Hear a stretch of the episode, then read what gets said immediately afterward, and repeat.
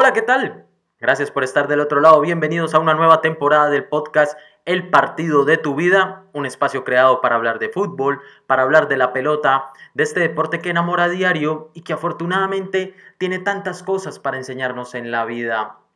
En el capítulo de hoy, la frase es, el éxito sin honor es el mayor de los fracasos. Y traigo esta frase de, de Vicente del Bosque porque lo que pasó este fin de semana en Colombia eh, es vergonzoso entre Llaneros y Unión Magdalena. Se estaban disputando el ascenso Fortaleza por una un partido contra Bogotá.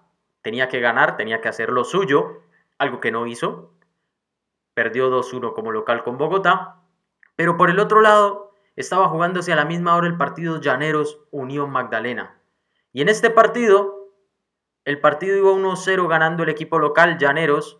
Minuto 91, 92. Estaba ya en el tiempo de adicción cuando se da el empate por, por intermedio de eh, uno de los jugadores de Unión Magdalena. Hombre, un minuto después, misteriosamente, entre comillas, los jugadores de Llaneros en una jugada increíblemente se quedan parados y permiten el gol del equipo de Unión Magdalena lo que le da a este equipo el tiquete al ascenso a la máxima división del fútbol profesional colombiano, pero lo que quedó en la retina fue otra cosa. Qué vergüenza, en serio. Y yo creo que eso tiene que irse a fondo. Tiene que haber una investigación a fondo y las, y las instancias, las instituciones colombianas tienen que mostrar un claro ejemplo de autoridad.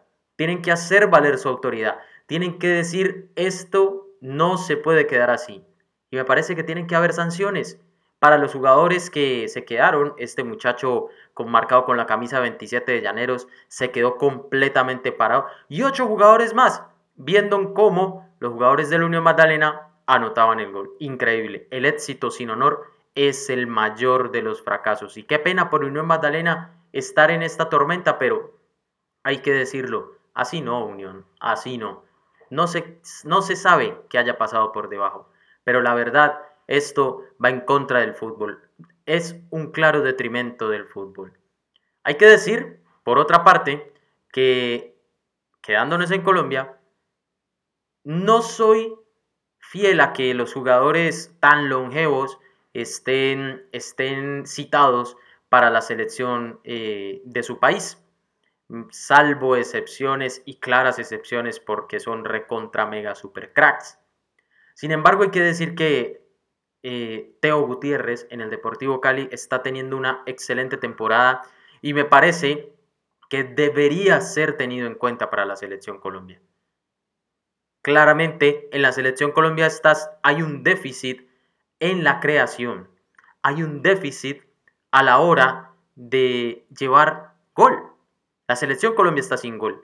Y con un jugador como Teo Gutiérrez, me parece que la selección Colombia puede tener alternativas. Además que no solo te suma en experiencia, sino que a su vez te suma en esos otros puntos en los que Teo hace muy bien, eh, que se lleva la presión del rival, te saca el rival del partido, etcétera, etcétera, etcétera. Me parece que debería ser una carta a tener en cuenta, a pesar de que Reinaldo Rueda en la última rueda de prensa dijo que hay jugadores que cumplieron su ciclo, pero me parece que Teo está haciendo todo para ser llamado para la selección Colombia, viendo también el nivel de los jugadores que deben crear fútbol para la selección. Interesante, sería bueno discutirlo. Barcelona y Juventus están en estos momentos fuera de Champions League y a mí me parece que tiene que ver mucho con el hecho de que ellos planificaron la temporada con Cristiano Ronaldo y Lionel Messi. Pasó lo que pasó, las situaciones que pasaron, y creo que han estado improvisando y esa improvisación los ha llevado a los lugares en donde están en estos momentos ubicados. Digamos que la Juventus está en Europa League, pero no debería estar en Europa League, un grande como la Juventus. El Barcelona sí está mucho más lejos y preocupa, preocupa a pesar de que Xavi Hernández se encuentra ahí.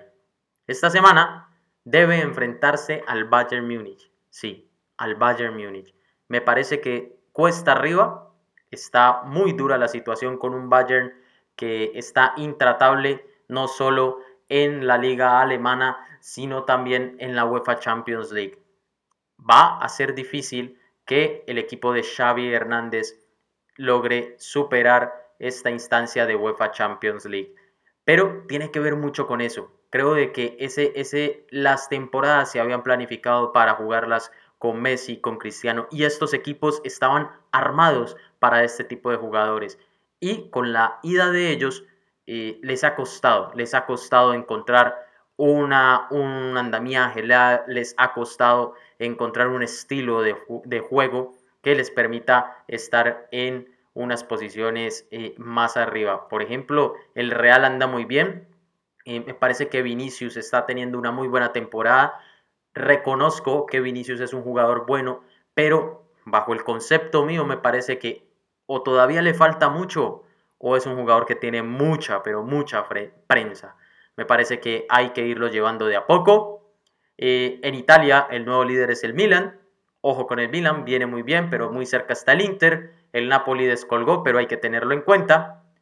Y, pues terminamos eh, en este podcast del día de hoy diciendo, hablando un poco de lo que fue el balón de oro. Y, hombre, decir que Messi no merece el balón de oro creo que, creo que es ir en contra del fútbol. Sin embargo, eh, si este año alguien había hecho las cosas para tenerlo, ¿sí? para ganárselo, creo que era el mismo Robert Lewandowski.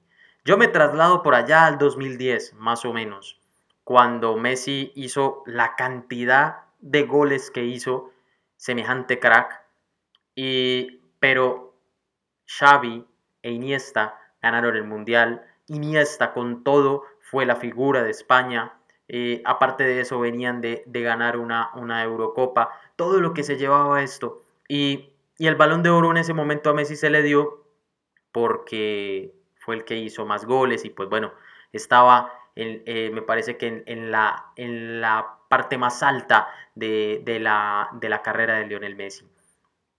Sin embargo, me parece que hay incoherencia porque Lewandowski este año hizo muchísimos goles. Estás a cuatro goles de la, de la marca de, de, Cristiano Ronaldo en un año calendario. Entonces, eh, me parece, me parece que, debía ser para, para, Lewandowski, pero insisto, decir que Messi no se lo merece es ir en contra del fútbol, es ir en contra de, lo que este crack es.